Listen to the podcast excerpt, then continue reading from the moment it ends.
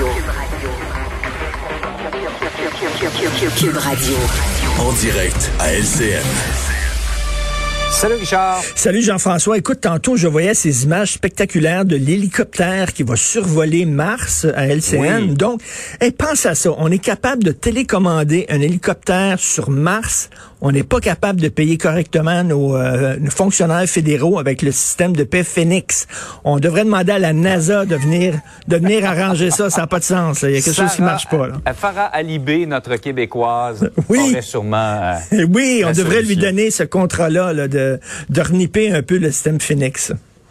C'est vrai que ça fait dur. On reste au fédéral. La fameuse PCU, oui, on en avait besoin. Oui, ça a répondu. Ça a sauvé bien des gens.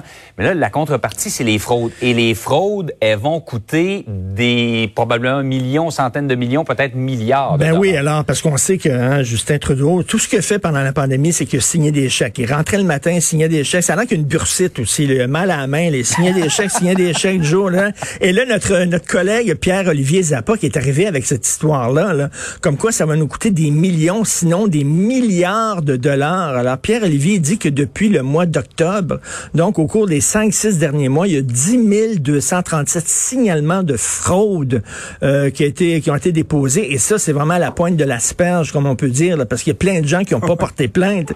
Et ce qu'on nous dit, c'est que lorsque toi, tu penses que tu été victime de fraude, tu dois le prouver auprès de l'Agence du revenu du Canada. Tu dois prouver que tu été victime de fraude. Et attends une minute.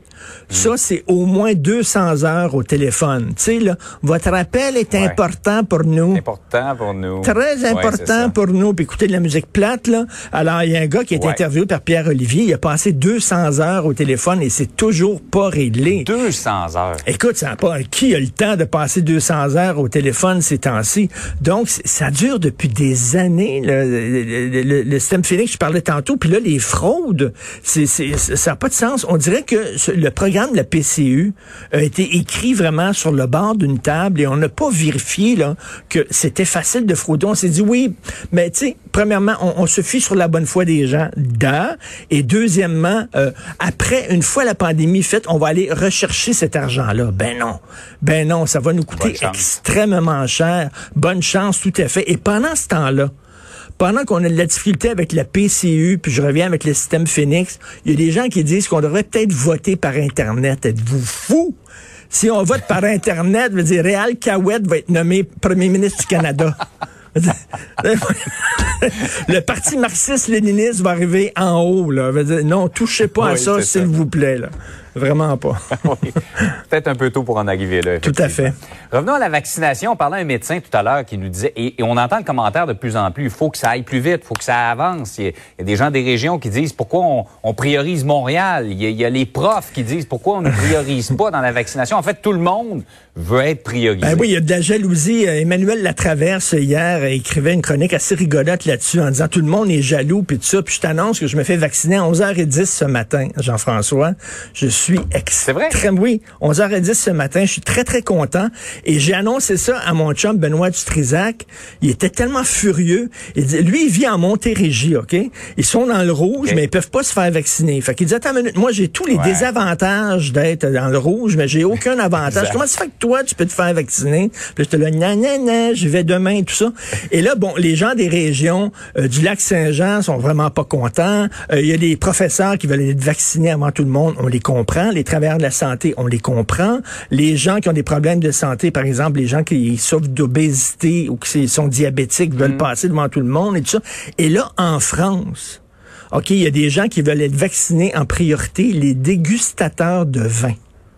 Et disent, nous autres, on devrait être ah vaccinés avant tout le monde parce qu'on a besoin de notre odorat.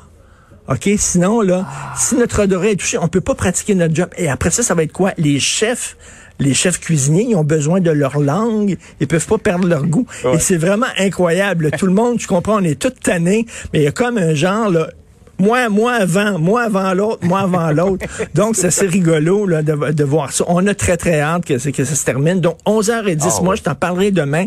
C'était soit je me faisais vacciner. Richard, on veut une photo de ça, photo? premièrement, et... En, selfie, là? Une photo de ça. OK, je vais aller me faire implanter une puce. Écoute, dire que des gens... Il y a des gens qui veulent pas se faire vacciner, mais qui vont se faire faire une irrigation du colon à Maison Jacinthe. Oui? Hello? Donc, je préfère me faire vacciner cet après-midi, ce matin, moi. Eh, en tout cas, fais ça comme un grand, on s'en reparle demain. OK, salut, bye. Salut, à demain.